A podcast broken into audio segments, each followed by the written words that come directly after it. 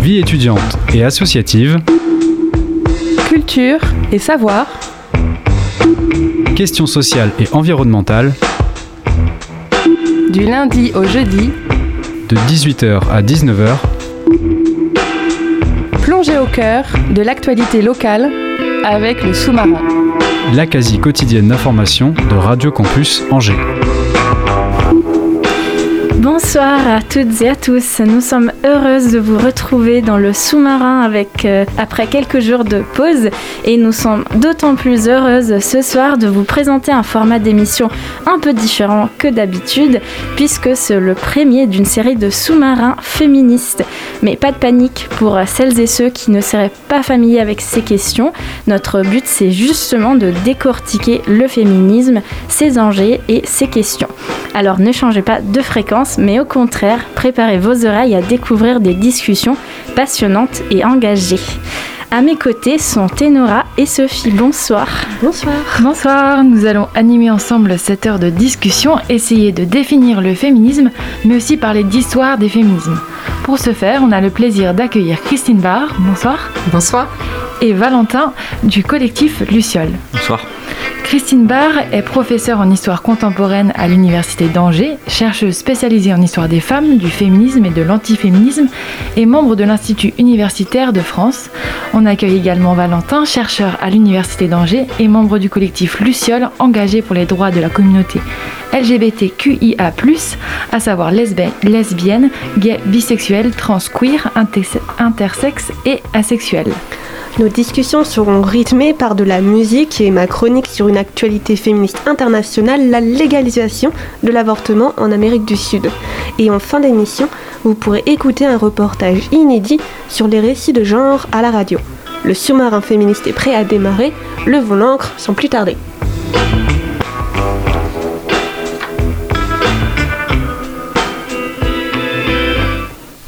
Donc euh, dans cette première partie de débat et de discussion, nous allons nous concentrer sur euh, l'histoire euh, des féminismes pour comprendre ce que sont les féminismes aujourd'hui, sachant qu'il y a une définition assez générale qu'on peut donner du féminisme, c'est-à-dire l'ensemble de mouvements pour l'égalité des droits juridiques politiques, sociaux et économiques entre les femmes et les hommes.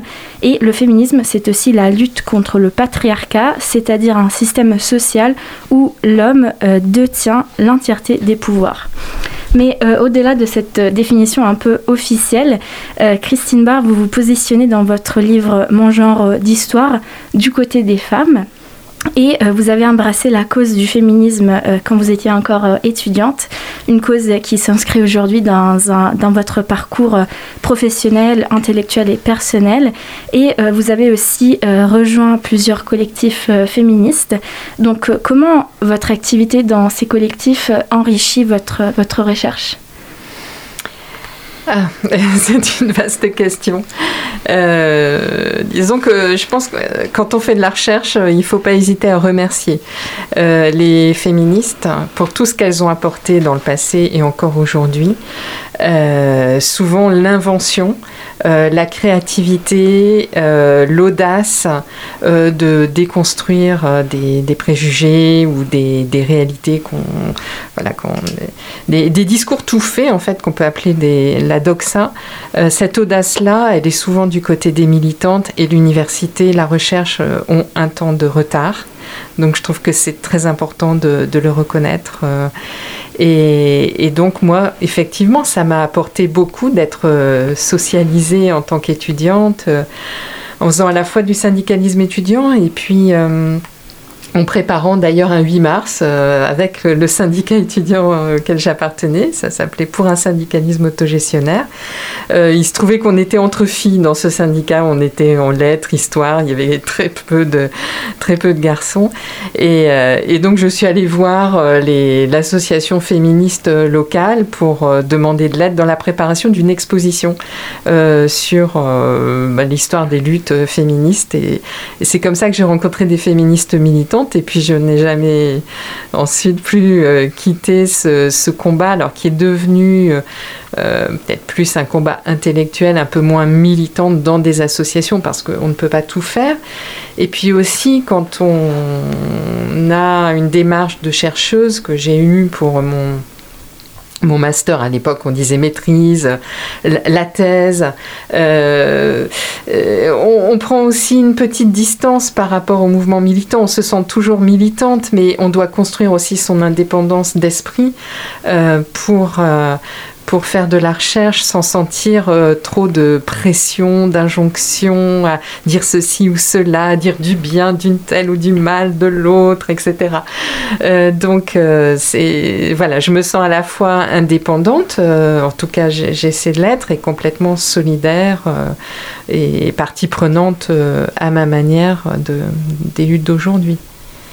Et, euh, et euh, pour vous, Valentin, donc, euh, comment vous définirez le féminisme par rapport au combat que vous menez au sein de collectif Luciole? Et en général, pour vous, quelle est la place du féminisme dans, dans le mouvement LGBT Je sais, c'est une question un peu vaste. définir le féminisme, je ne m'y risquerai pas. Il y a les travaux de Christine Barr et puis d'autres chercheurs et chercheuses dessus, mais effectivement, dans le, mouvement LGBTQIA+, et au sein du collectif euh, Luciole, euh, très rapidement après la fondation, euh, des personnes ont voulu mettre cette thématique du féminisme et croiser en fait entre la théorie et les pratiques de terrain militantes féministes au sein du collectif Luciole pour s'en emparer au sein de l'université. Et c'est comme ça que en fait presque j'ai envie de dire naturellement même si c'est pas du tout naturel mais c'est bien sûr une discussion collective que nous avons eue, on a eu la volonté de faire des actions euh, euh, féministes au sein du collectif euh, Luciole et à travers ses militants et ses militantes. À présent, je vais me tourner vers vous, Christine Barr. Vous êtes historienne des féminismes au pluriel, donc on parle un peu de définition de féminisme. Aujourd'hui, c'est important de parler de féminisme au pluriel pour vous. Plutôt que de faire référence à un mouvement unique. Pourquoi c'est essentiel? Ben, en fait, c'est pas seulement important pour aujourd'hui. Les féminismes ont toujours été divers. Simplement, ça fait un peu bizarre de dire au pluriel les féminismes, donc on, résiste un petit peu à ce pluriel. Mais euh, c'est important de reconnaître cette diversité euh, philosophique, euh, politique, sur les thèmes d'action, sur les manières d'agir, les, les, les, registres de l'action collective, légale, illégale, par exemple révolutionnaire ou réformiste euh, euh, Est-ce qu'on peut être féministe et de droite? Oui. Est-ce qu'on peut être féministe et catholique? Oui. Euh, et pourtant, on n'en parle pas souvent de ces formes de féminisme modéré parce que on a toujours cette attirance qui peut se comprendre hein, vers les, aspects les plus radicaux du féminisme, à mon avis d'historienne, ce sont les mouvements les plus radicaux qui ont fait avancer euh, les choses. Hein, les premières à avoir demandé le droit de vote, on les considérait comme des folles. Euh, les, voilà. Donc, et puis après, quelques décennies plus tard, eh bien, ce qui était radical, les moins. Euh, donc, c'est important de, voilà, de, de, le reconnaître. Donc, il y a une énorme diversité dans les mouvements féministes. Il y a d'ailleurs énormément d'associations, beaucoup de médias, beaucoup de journaux et c'est déjà vrai au 19e siècle. Hein. Euh, donc voilà, c'est foisonnant, c'est complètement sous-estimé, c'est très peu étudié pas du tout au lycée euh, et euh, à l'université, c'est quand même très marginal. Voilà, donc c'est vrai que spontanément, on n'imagine pas toute cette richesse, de, toute cette diversité. Et euh, justement, pour euh, parler euh, un peu plus spécifiquement d'histoire des féminismes, on voudrait vous faire écouter un extrait d'un micro-trottoir réalisé par Oscar et Lou, deux stagiaires à la radio. Pensez-vous que la France est avant-gardiste face au progrès de l'égalité des genres? Comparé à certains pays, oui, mais vu tous les pays en développement, non tout ce qui est Suède, les pays euh, du Nord sont beaucoup plus avancés que nous sur la question.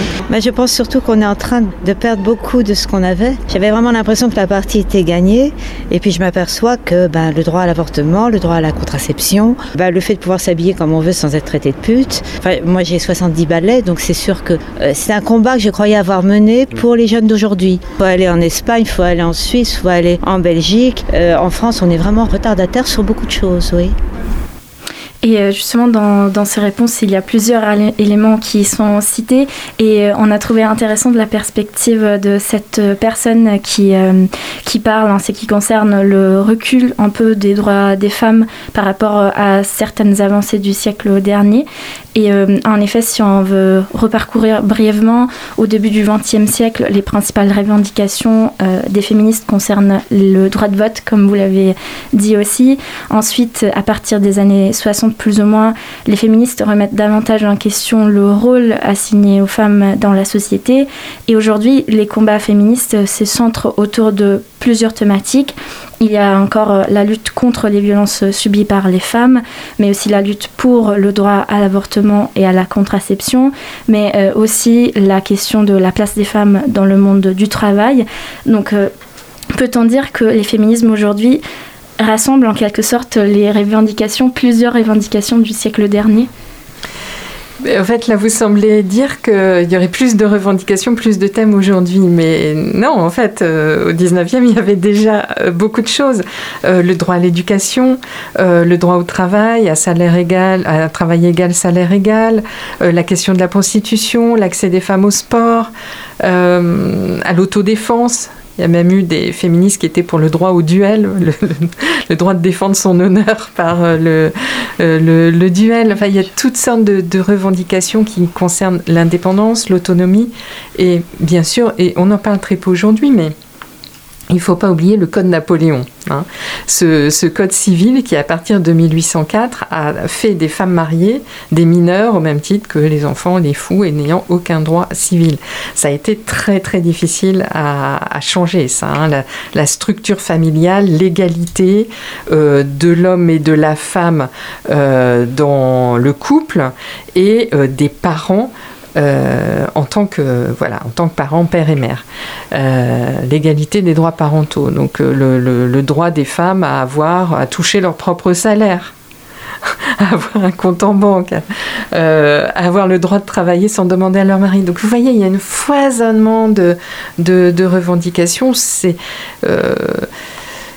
ça, ça n'a pas changé parce que vous disiez tout à l'heure, euh, le féminisme, c'est la lutte contre le patriarcat. Eh bien, le patriarcat, il concerne tous les aspects de la vie, hein, du plus intime au plus public, de la sexualité, par exemple, à la sphère du travail ou de la politique ou de la décision économique. Euh, et d'ailleurs, cela me fait penser à l'intersectionnalité aussi des combats.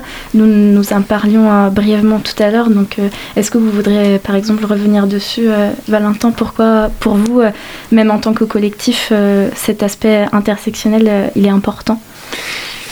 En fait, au départ, quand a été fondé le, le collectif Luciole, donc en mars 2018 officiellement, euh, on l'a lancé un petit peu, j'ai envie de dire, euh, à l'ancienne avec des revendications euh, de base et qui très rapidement ont été intersectionnelles, c'est-à-dire que ça superposait en fait des situations de discrimination et de position de d'être en, position de discrimination et de d'être euh, dominé qui se superposaient. Par exemple, le fait d'être à la fois euh, femme et euh, lesbienne, par exemple, ou d'être femme, lesbienne et racisée.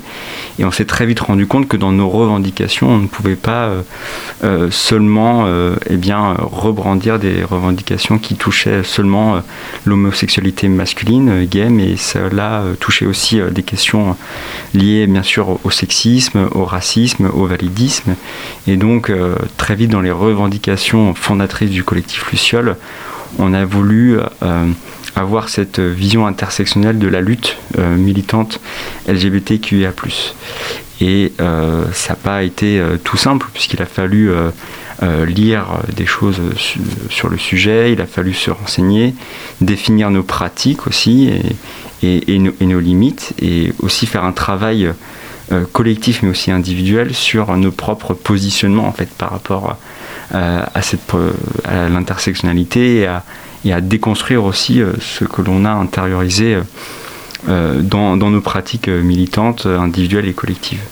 Et c'est quelque chose en fait qui est toujours en cours de construction d'une certaine manière. C'est-à-dire que au fur et à mesure des, adhésions et, des membres, le collectif s'enrichit finalement eh ben, des diverses approches et des, diverses, des divers positionnements avec des personnes qui sont directement concernées aussi par euh, par des euh, superpositions de discrimination qui vont venir enrichir finalement le positionnement du collectif euh, Luciole à l'UA sur cette question-là.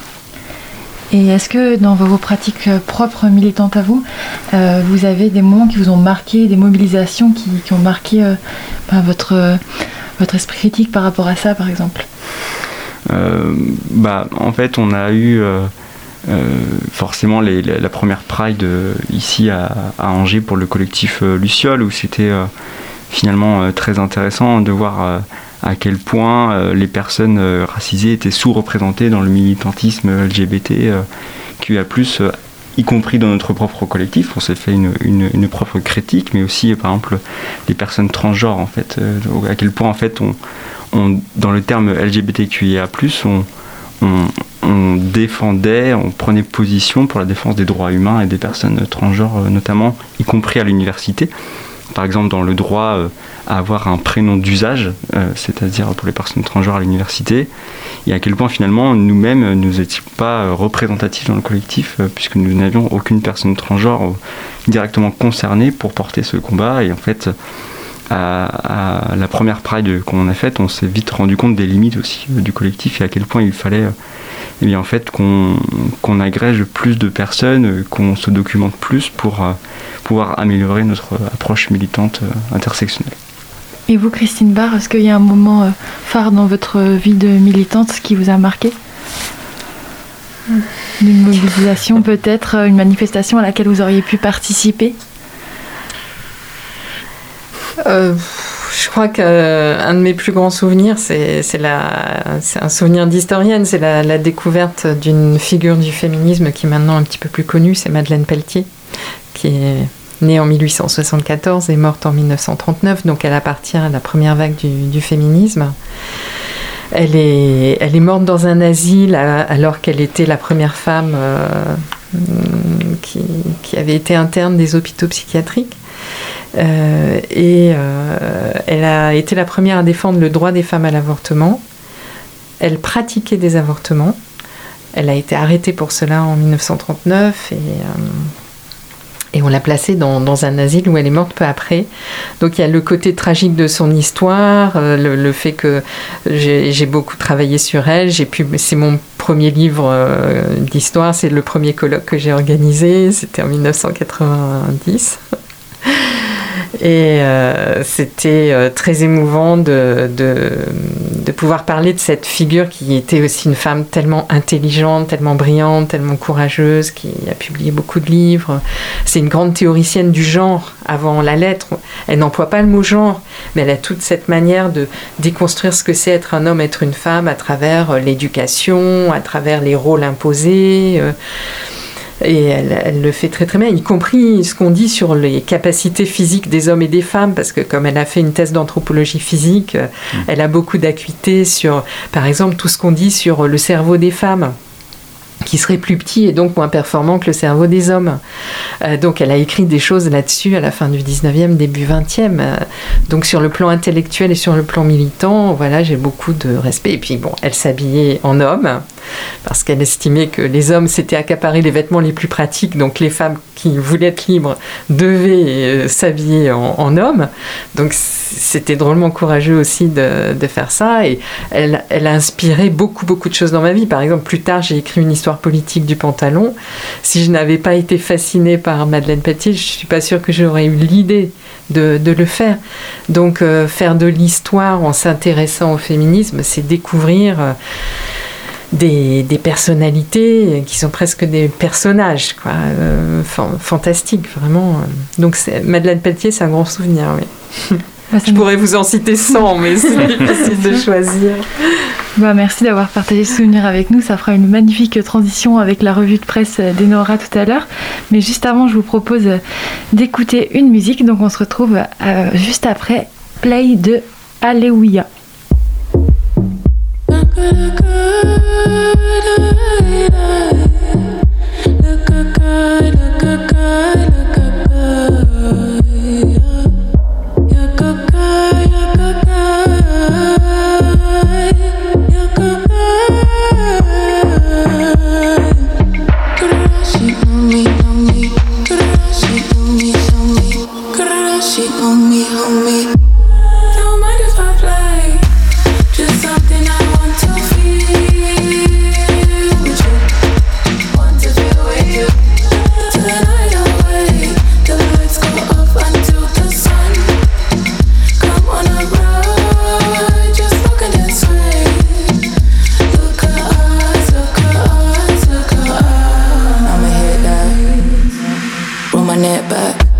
Eyes wide shut, you should kiss that. Mm. Light one, make the grip tact. I can make it jiggy with the skip back. Mm. Blow it out, bring the kit back. Rhythm resonate me from the baseline. Mm. In the gut where it stays at. It's a vision, can you see it? Paint the page black. Mm. For the figures, see they face that. Very trippy cause they with me every day, facts. Mm. It's in the code if you trace back. Dolly Temple tackle them, it's a hijack. Feet stomp to beat, bring try back. Now, do you see them come strapped? Hearts sink the drum, we slam down. Unlock the gates for gang now. Because you know that the answer's in the dance now. Then we ride the waves till they spellbound, make them like a life with the secret rhythm. I give you pleasure with the sweetest vision. I give you pleasure with the deepest answer.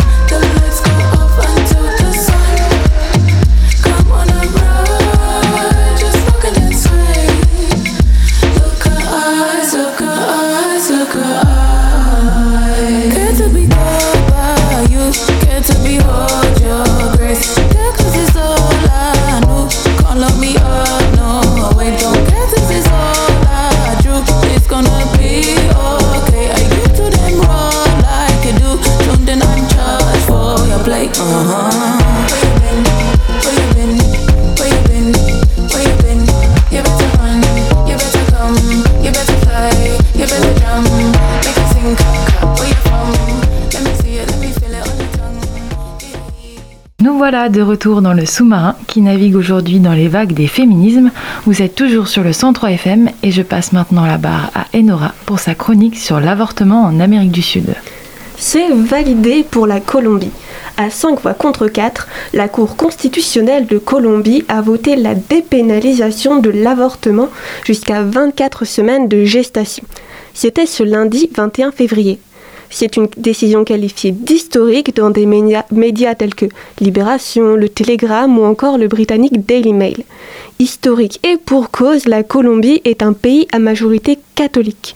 Trois quarts de sa population s'identifie comme tel. Il faut bien comprendre que depuis 2006, les avortements n'étaient autorisés que pour trois raisons. Danger pour la vie de la mère, danger des malformations du fœtus ou viol. Autrement, possible peine d'emprisonnement. Une sanction qui restera d'ailleurs applicable pour tout avortement après les six mois. L'arrêt de la Cour constitutionnelle rend tout de même justice aux années de manifestations pro-avortement dans le pays. De quoi comprendre la joie des manifestants et manifestantes depuis lundi. Les rues se sont alors recouvertes de foulards verts, le symbole de cette lutte en Amérique latine. Actuellement, seuls l'Argentine, l'Uruguay, Cuba et le Guyana ont entièrement dépénalisé l'avortement.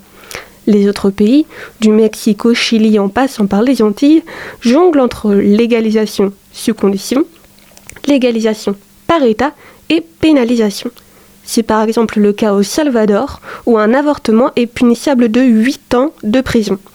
Enfin, en théorie, puisqu'une interruption de grossesse, même involontaire, peut être requalifiée d'homicide aggravé. Et ça, c'est passible de 50 ans d'emprisonnement. 17 femmes sont concernées. Une note d'espoir tout de même, ces 17 salvadoriennes sont en cours de libération depuis décembre dernier après des dizaines de protestations. La cinquième est d'ailleurs sortie ce 15 février. Les vagues de manifestations connaissent d'autres beaux succès, au Chili notamment. En septembre dernier, les députés ont approuvé une loi pour dépénaliser l'avortement jusqu'à 14 semaines. Le Sénat doit encore approuver. Pourtant, les pro-avortements applaudissent cette victoire dans un pays où l'avortement était encore intégralement interdit il y a 5 ans. Il reste encore du travail, mais d'ici là, les rues sud-américaines ont de quoi arborer fièrement leur foulard vert. Merci Enora pour cette chronique qui met en lumière l'une des luttes majeures du féminisme. Donc après cette interlude sur l'actualité, je vous propose euh, Christine Barr et Valentin de revenir un peu plus sur votre engagement personnel en commençant par le tout début de votre chemin vers le féminisme, mais le tout tout début. Donc euh, quelles ont été vos premières réflexions liées au féminisme, même si vous ne connaissiez peut-être pas encore ce concept? Par exemple, Christine Barr, commençons par vous.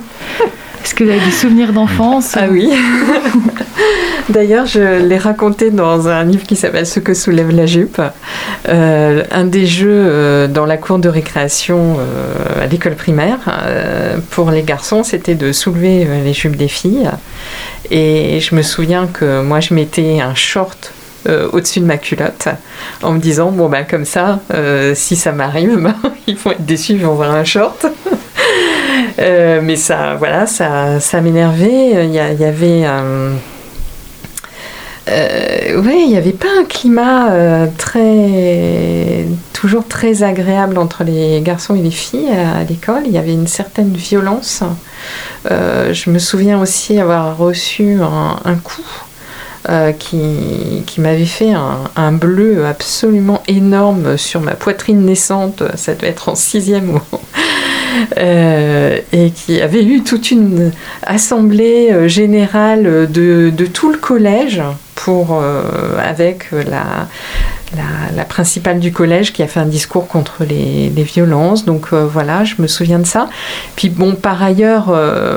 Je veux dire que j'avais la chance d'avoir euh, des parents euh, féministes, euh, une mère qui était militante au planning familial, un père qui était très féministe, qui qui m'a toujours euh, dit euh, de ne pas m'encombrer d'un, d'un, d'un- de garçon et de vivre ma vie comme Colette ou, euh, ou comme Georges Sand qui étaient un peu ses, ses modèles. Donc il y avait presque l'injonction à être une femme libre, hyper libre, de préférence bisexuelle parce que c'est vraiment l'idéal.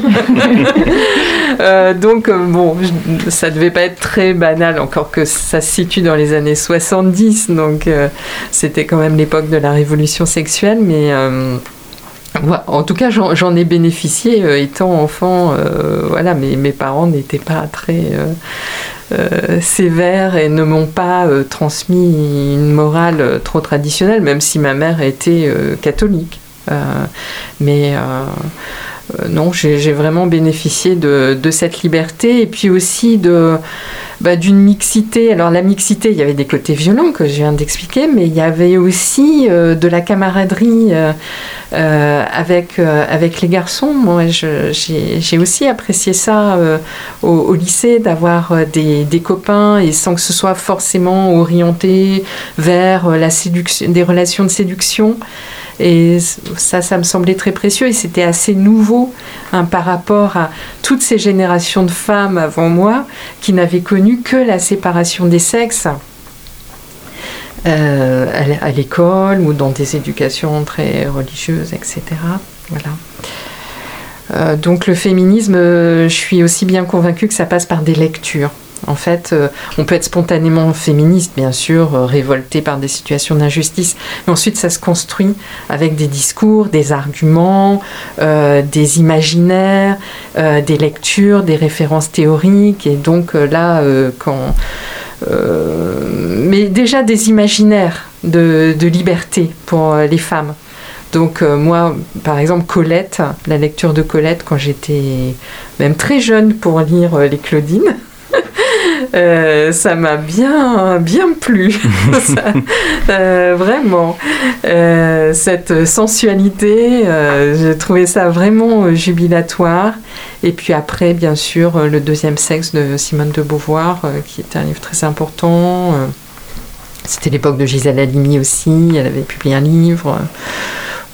Et vous avez évoqué euh, l'importance de. Vous avez évoqué la mixité. Est-ce que c'est important pour vous, euh, pour euh, construire le féminisme, qu'il y ait une mixité dès l'enfance Est-ce que c'est un fondateur du féminisme La mixité ne veut pas dire égalité. En fait, c'est un peu ce que je disais d'une manière pratique. euh, la mixité, la coprésence des hommes et des femmes, si on les, s'ils sont socialisés dans une société patriarcale, ça peut produire de la violence, de la domination, et ça produit de la violence et de la domination. Euh, et- et donc, euh, et des normes aussi, hein, la norme euh, hétérosexuelle euh, qui gouverne tout. Donc, c'est euh, c'est pas le sésame, c'est compliqué parce que quand on a mis en place la mixité dans les années 70, dans les lycées, on n'a pas réfléchi, c'était pour faire des économies, en gros. hein. Et puis bon, euh, il y avait un côté moderne, mais on n'a pas du tout réfléchi à l'accompagnement de, de, de- cette mixité. Et il y, a- des tas de problèmes qu'on vit encore aujourd'hui. On subit encore cette absence de réflexion. Et on a encore aujourd'hui un ministre de l'Éducation nationale qui ne prend pas en compte euh, le sujet. Mais les violences contre les femmes, ça commence vraiment à l'école maternelle. Hein. Donc euh, voilà, euh, c'est à ça que servent les études de genre aussi, à, à- à informer le public et le, le corps enseignant euh, sur euh, l'existence de, de ces rapports de domination. Donc l'idée, ce serait plus d'informer, mais de conserver cette mixité en, en informant plus euh, les jeunes. Je ne suis pas opposée à certains espaces de non-mixité. D'accord. Euh, Il y a d'ailleurs des, des, sociétés, euh, enfin les États-Unis par exemple, euh, où il y a une tradition d'éducation féminine à part qui se maintient. Et, les, femmes qui sont passées par ces universités féminines en, sont ravies.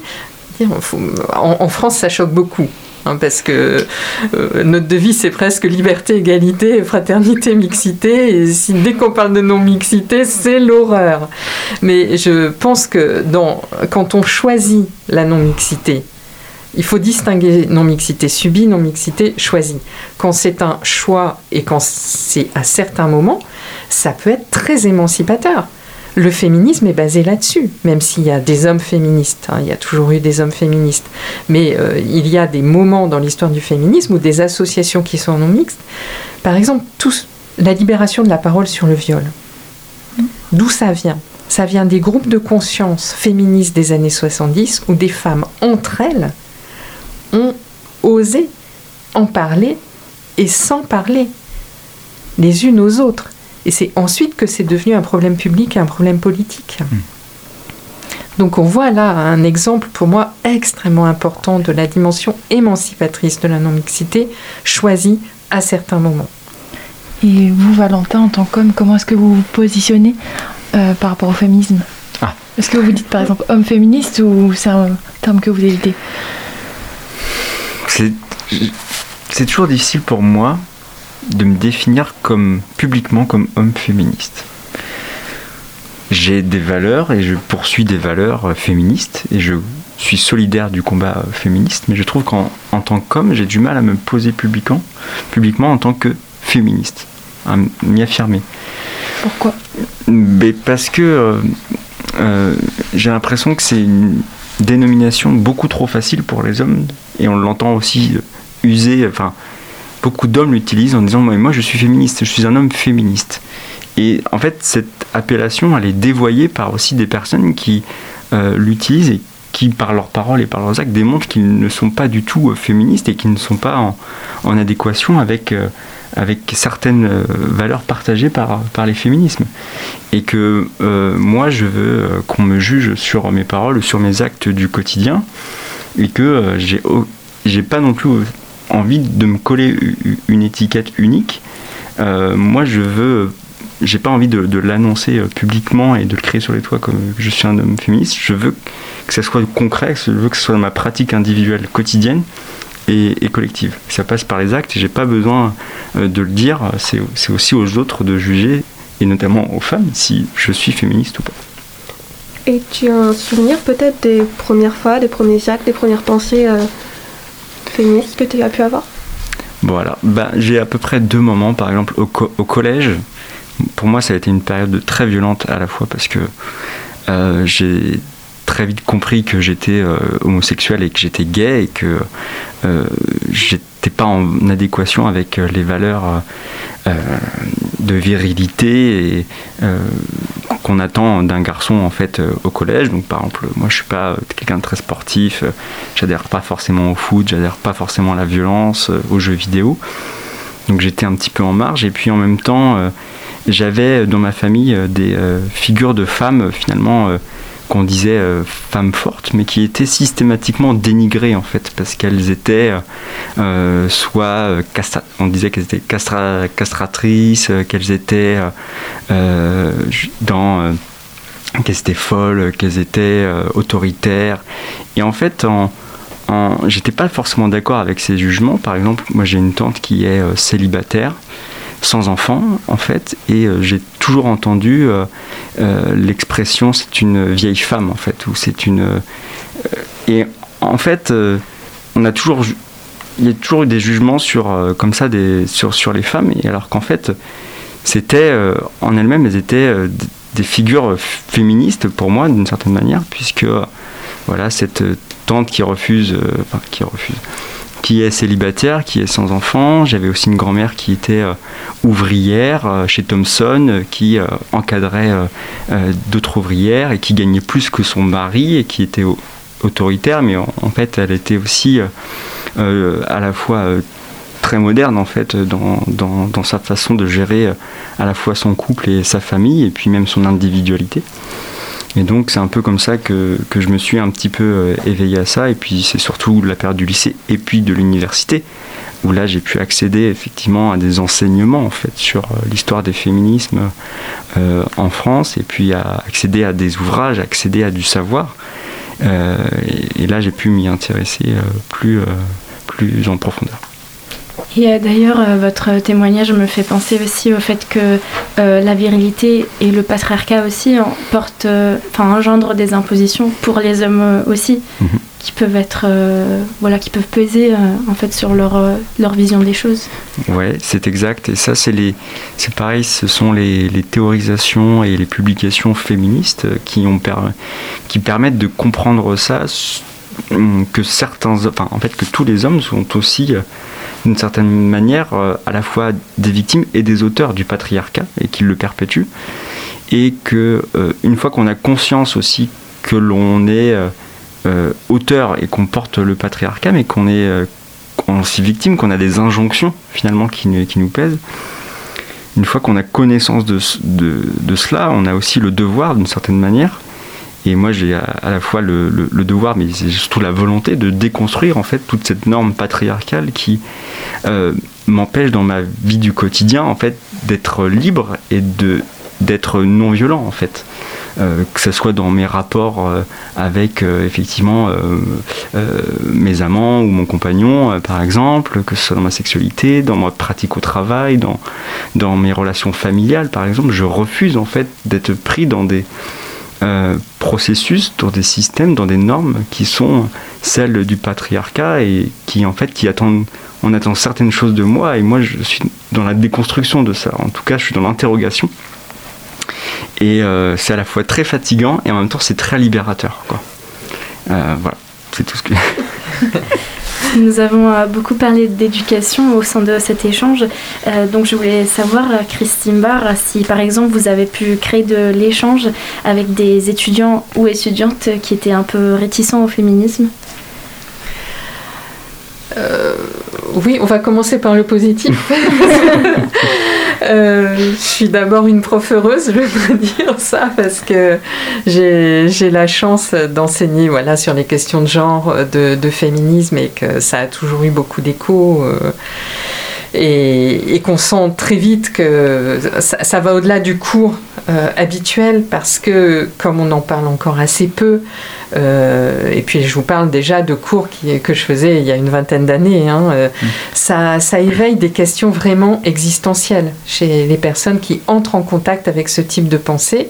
Et donc on, on sent quelque chose de, de très fort qui s'éveille ou bien qui provoque des, des résistances. Parfois, j'ai observé des résistances chez, chez des étudiantes, euh, avec des étudiants qui, conformément à leur socialisation masculine, prenaient très facilement la parole et débattaient avec moi, et les filles restaient silencieuses. Euh, j'ai observé des résistances euh, par rapport à mon cours sur le viol. Euh, parce que le, sujet restait un tabou et qu'on puisse faire deux heures de cours sur l'histoire du viol, euh, ça, ça a choqué euh, certaines étudiantes et étudiants. Et il m'est arrivé d'avoir, en fait j'en ai eu deux, hein, deux étudiants, donc sur toute ma longue carrière, c'est pas énorme, mais des étudiants qui étaient farouchement masculinistes qui se situait à l'extrême droite et euh, qui essayaient de, troubler mon cours, euh, de, de me couper la parole pendant mon cours, euh, et qui, qui avaient des arguments euh, absolument euh, pathétiques, euh, sur, par exemple sur le viol, pour dire que euh, mon cours était partial, mon cours sur le viol, parce que je ne parlais pas alors j'ai- cru qu'ils allaient parler des hommes violés. euh, que je ne parlais pas assez des victimes. Qu'il y a effectivement. Alors j'étais prête à, à reconnaître que oui, on ne peut pas parler de tout, mais effectivement, les viols en prison, c'est un énorme problème, etc. Oui, euh, euh, des, des hommes sont violés, mais c'était pas ça qu'il voulait dire. Je ne parlais pas des femmes qui violaient. Et euh, voilà. Et, et c'est une des rhétoriques bien connues des, des antiféministes et des masculinistes aujourd'hui, c'est de créer une fausse symétrie, de dire oui, on parle tout le temps des femmes victimes, mais on ne parle jamais des hommes victimes. Et, et- et lui, il était absolument convaincu de, de ça. Hein, il mettait un signe égal entre violence des femmes, violence des hommes. Euh, je vous propose maintenant d'écouter un petit extrait d'un autre micro-trottoir, toujours réalisé par Oscar et Lou, qui donne la parole justement à des femmes qui ont subi du sexisme ordinaire. Avez-vous déjà été témoin de sexisme ordinaire? Oui, dans mes études, par exemple, je suis médecin, donc quand on est en médecine, euh, au bloc opératoire, on est souvent sujet à des remarques de type euh, sexiste. Des regards, euh, des chips, un petit euh, mademoiselle. euh, Ou euh, oh c'est étonnant. Vous savez ça, vous voyez le genre de petites remarques assez désobligeantes. Je vous passe euh, tous les désagréments qu'on peut rencontrer dans le métro ou ailleurs. Donc, euh, les témoignages qu'on vient d'entendre mettent en avant des comportements de domination masculine qu'on pourrait dire banalisés par un système patriarcal. On l'a évoqué pendant tout le long de cette émission. Et euh, la question maintenant concrète que tout le monde peut-être se pose, que tout le monde peut se poser aussi, c'est comment est-ce qu'on peut agir au quotidien pour l'égalité des genres? Euh, Est-ce qu'on a tous un rôle à jouer dans la sensibilisation de nouvelles personnes à la cause féministe pour éviter ce genre de comportement?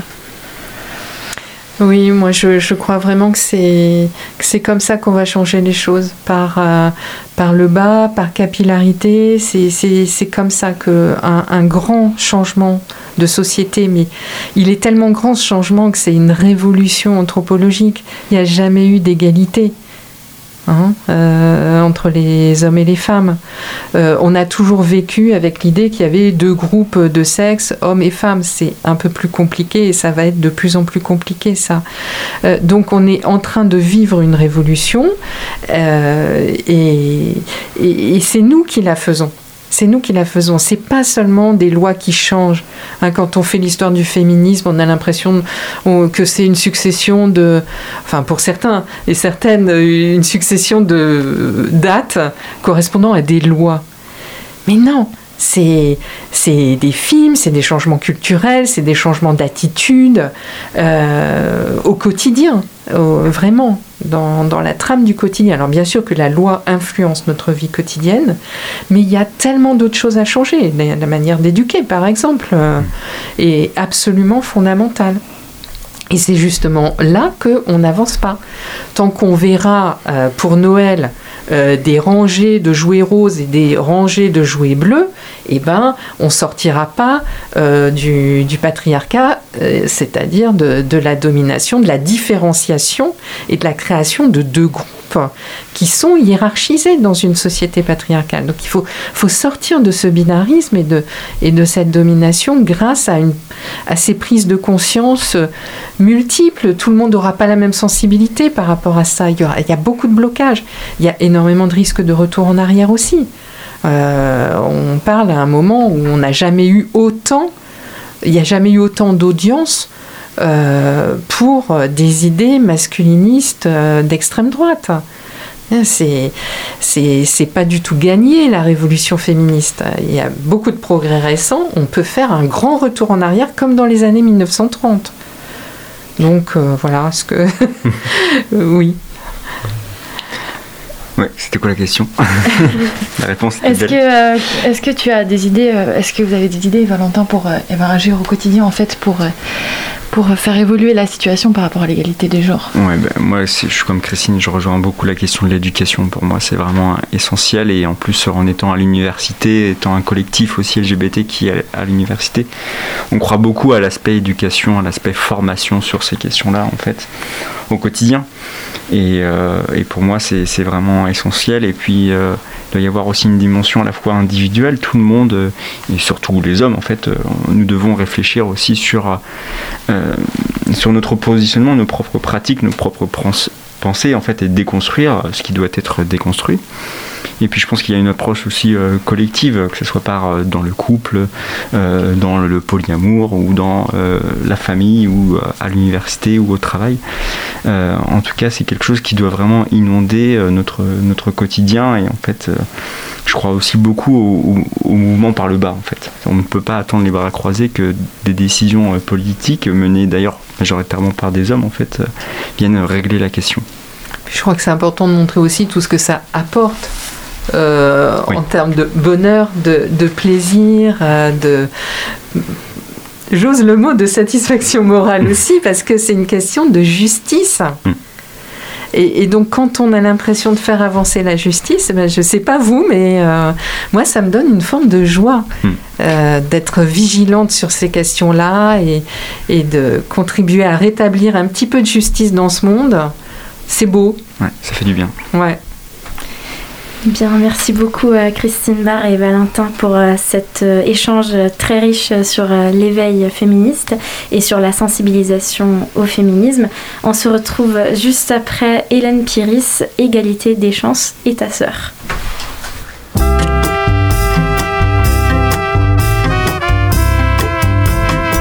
Moi je sais bien que dans la vie, c'est quand même vachement mieux de voir le jour dans une famille aisée et pleine d'amour, plutôt qu'à la dasse de Drancy. Mieux vaut être un Français bien blanc. Y a pas mal de choses que ça facilite. Trouver un job ou un appartement sans se faire emmerder par les flics. Égalité des chances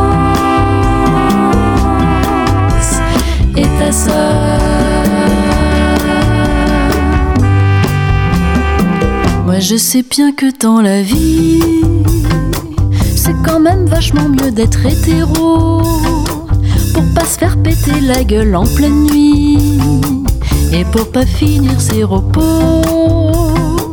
Il vaut mieux faire des études pour être épanoui dans son métier et ne pas suivre le chemin absurde de se faire exploiter puis virer. Égalité des chances et ta sœur.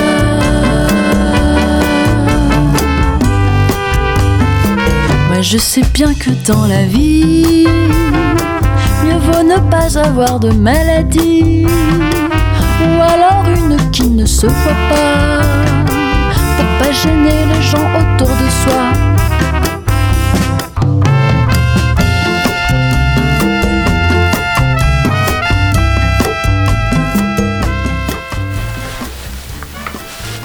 Nous revoilà dans le sous-marin qui garde son cap féministe pour ce soir sur Radio Campus Angers. Je vous propose maintenant d'écouter un reportage réalisé par Sophia au festival Brestois Longueur d'onde en janvier. Elle interroge des autrices de podcast sur leur rapport à l'intime et au récit de soi dans leur production féministe.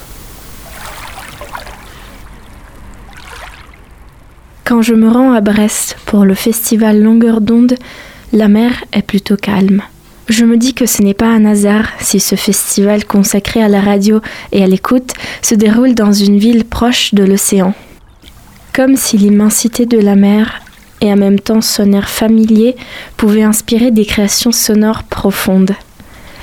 Des récits intimes mais aussi universels, bercés par le bruit des vagues. Ce n'est pas non plus un hasard, en effet, qu'à cette édition 2022 du festival, il a été question aussi de récits intimes à la radio et dans le podcast. J'ai choisi d'explorer cette dimension parce que je suis passionnée des podcasts qui transforment les histoires intimes en outil de réflexion, notamment sur les questions du féminisme et du genre. Je me suis retrouvée plusieurs fois à avoir des frissons à l'écoute des paroles des femmes victimes d'oppression, de violence ou d'injustice. Elles arrivent droit au creux de mes oreilles et ne cessent de résonner dans ma tête. C'est pour cela que pour moi, la radio et les podcasts forgent ma conscience de femme et de citoyenne. Ce sont des médias qui nous accompagnent sans être envahissants. J'ai donc voulu savoir tout d'abord pourquoi les autrices de podcasts et documentaires radio que j'ai rencontrés considèrent la radio comme un médium de l'intime. J'ai posé cette question à Pauline Verdusier, autrice notamment de la série Les molécules du désir, produite par France Culture. Alors la radio c'est un média de l'intime parce que euh, déjà il y a une proximité physique ne serait-ce que par la prise de son. Il y a un jeu de regard, euh, il y a une rencontre en fait qui se fait pas forcément avec un stylo et un carnet ou avec une caméra. En fait il y aura pas d'image donc euh, il y a une liberté là-dedans. C'est pas du tout la même intrusion qu'une caméra et c'est aussi un média de l'intime parce que tout simplement il passe par la parole et l'enregistrement de cette parole et donc c'est pour ça que je pense que c'est un médium privilégié pour recueillir de la parole de l'intime. J'ai ensuite posé la même question à Charlotte Bien-Aimée, autrice de Un podcast à soi pour Arte Radio. Je pense que le son, euh, vraiment, ça rentre très très fort et très très vite dans le corps. Alors on peut écouter en collectif comme ce qu'on fait cette semaine, mais euh, on écoute beaucoup quand même euh, seul. Et du coup, il y a quelque chose de l'ordre de l'identification très forte qui se fait très vite, je pense, par les sons et qui permet aussi d'être avec soi-même parce qu'il n'y a pas les images qui nous disent quoi voir, etc. Donc il y a, ce son qui vient nous permettre de, de dessiner un imaginaire, de nous laisser avec notre imaginaire tout en nous dirigeant vers des questionnements euh, forts. Donc pour moi, c'est ça, c'est que c'est vraiment quelque chose qui rentre à l'intérieur. Un son qui résonne en nous donc. Souvent, les histoires qui éveillent nos sentiments et notre conscience sont les récits à la première personne. Les podcasts de Pauline Verdusier et de Charlotte Bien-Aimée ont en commun le fait que les autrices utilisent comme point de départ de leur narration des expériences personnelles. Pauline Verdusier m'explique que pour elle, ce récit de soi était important pour un souci de transparence vis-à-vis de personnes qu'elle interrogeait sur des questions si intimes comme la libido et le plaisir sexuel. C'est pas obligatoire de parler de soi quand on aborde la sexualité dans un reportage ou dans un format radio, etc. Mais ça peut être euh, intéressant. En tout cas, moi, c'est ce que j'ai fait euh, dans ma série documentaire qui s'appelle Les molécules du désir, parce que je me disais qu'à un moment donné, à force d'interviewer des personnes sur leur rapport au désir, à la sexualité, etc., j'avais souvent quand même la question de et toi, où est-ce que tu te situes? Et à un moment, je me suis dit, mais moi aussi, en fait, faut que j'explore où est-ce que je me situe dans tout ça. Et il se trouve que là, je m'interrogeais sur euh, ma baisse de désir. Et donc, ça partait vraiment de moi, de mes questionnements. Donc, je me suis dit qu'il fallait que je les mette en scène et que j'en parle parce que d'autres gens pouvaient s'identifier. Et par ailleurs, moi, ça me permettait d'être très transparente pour aller parler à d'autres personnes qui elles-mêmes allaient me parler de leur rapport à leur désir. Et moi, je pouvais venir en leur disant, bah voilà, moi, j'ai telle difficulté en ce moment avec euh, mon désir. Est-ce que euh, toi, tu as quelque chose à raconter sur ça Et souvent, ça ouvrait euh, la discussion et ça permettait aussi un rapport de confiance avec les autres personnes qui voulaient bien me parler de leur rapport à leur libido et que j'ai aussi inclus au documentaire. Tout comme Les molécules du désir, un podcast à soi questionne les récits dominants sur le genre et les femmes. Charlotte Bien-Aimée m'explique que pour elle, le fait d'écrire son podcast à la première personne est étroitement lié aux questions féministes qu'elle aborde. Elle utilise en effet le point de vue situé. Il s'agit d'une approche théorisée par la biologiste et philosophe féministe Donna Haraway. Selon elle, connaître la situation personnelle de celui ou celle qui crée la connaissance permet d'atteindre une plus grande objectivité. J'ai quand même trouvé que c'était important que moi je raconte parce que justement par honnêteté, par euh, aussi euh, une question d'assumer un point de vue situé par rapport aux gens que j'enregistre et du coup de dire voilà on peut vivre les mêmes euh, voilà les mêmes choses, les mêmes oppressions, mais après en tant que femme il y a des tas d'inégalités au sein de la classe des femmes quoi. Donc je, je trouve que c'est important de les noter, de les documenter. C'est vraiment par rapport aux féministes que j'ai voulu parler de mon expérience à moi.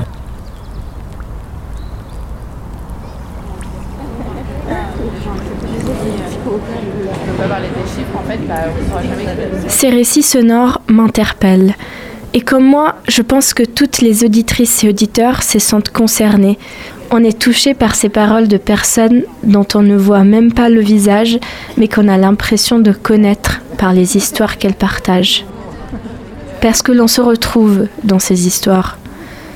Des moments de nos vies où on a eu l'impression d'avoir vécu les mêmes injustices réapparaissent, réveillés par le son de cette parole d'autrui. Et on se sent alors reconforté et solidaire, plus encouragé peut-être à partager à notre tour nos histoires intimes. Charlotte Bien-Aimée, lors de la séance d'écoute collective de son podcast au festival, a confié que pour elle aussi, c'est parfois plus facile de parler de soi dans son podcast plutôt qu'à ses proches. Il y a vraiment un temps euh, particulier au moment où j'enregistre ces micros, où je les écris. Je sais que je parle à beaucoup de gens et en même temps je suis avec moi-même toute seule. Euh, c'est comme un- une écriture, je sais bien qu'elle est adressée et en même temps euh, je suis seule et avec tout le monde. quoi. Donc je pense aussi que du coup je peux me permettre de dire des choses parce que c'est contextualisé derrière, c'est je peux prendre le temps. Quand on est en face de quelqu'un de très intime, on peut être prise par des émotions, on peut être pris par des contradictions, on peut avoir du répondant devant nous. Donc euh, là, j'écris ce que je pense et, voilà, et personne ne me dit rien. C'est quelque chose de très réfléchi, ce que j'écris, de très posé. Donc je suis avec cette pensée-là et je suis pas sur un truc euh, individuel, je suis sur une réflexion euh, structurelle. Donc je pense que c'est pour ça que je pense pas forcément au fait de dire que ah, y a des 100 000 personnes qui vont écouter ça. Je pense au fait que ça va sûrement pouvoir poser des mots sur des choses qu'on dit pas souvent. Donc ça me fait pas peur. Ouais.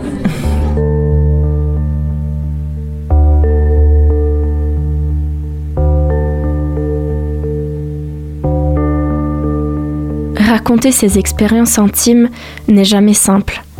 D'autant plus si on est né assigné fille, dans un monde qui étouffe tout ce qui trait au corps des femmes, qu'il s'agisse de douleur ou de plaisir. On nous dit de nous taire, on nous dit que notre rôle c'est d'assouvir les désirs des hommes.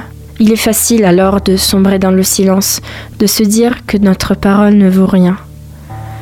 Mais c'est grâce au travail des femmes comme Pauline Verdusier et Charlotte Bien-Aimée qu'enfin la parole des femmes et des minorités retrouve l'espace et l'écho nécessaires.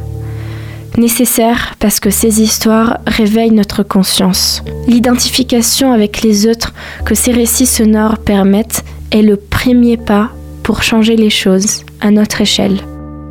Écouter ces récits me fait comprendre pourquoi l'intime est politique.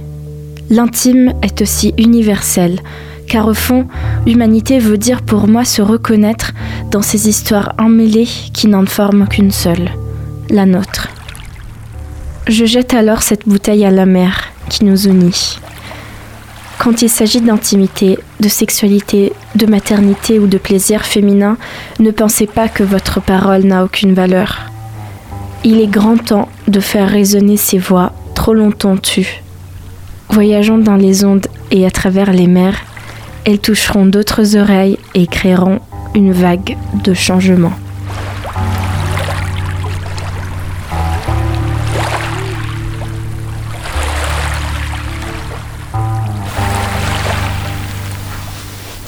Notre sous-marin arrive au terme de sa navigation dans les eaux des féminismes, des questions dans lesquelles nous nous replongerons le mois prochain. Toujours version bonne onde sur le 103 FM. Nous remercions encore une fois Christine Barr et Valentin d'avoir été avec nous ce soir et évidemment merci à vous toutes et tous pour être restés à bord avec nous. Pour l'actualité féministe locale, on vous signale le mois du genre organisé par l'Université en- d'Angers qui arrive en mars. Le programme est disponible sur moisdugenre.univ-angers.fr et il y a également le festival égalitaire organisé par Femmes d'ici et d'ailleurs qui se tiendra du 8 au 12 mars au centre Jean Villard et Paquet. Pas que, le programme est disponible sur la page Facebook Femmes d'ici et d'ailleurs. Le sous-marin est arrivé au port, mais la soirée continue sur Radio Campus Angers à 20h. Retrouvez Ta gueule Coubertin, notre émission 100% sport. Très belle écoute à vous sur le 103 FM. Retrouvez le podcast sur le www.radiocampusangers.com.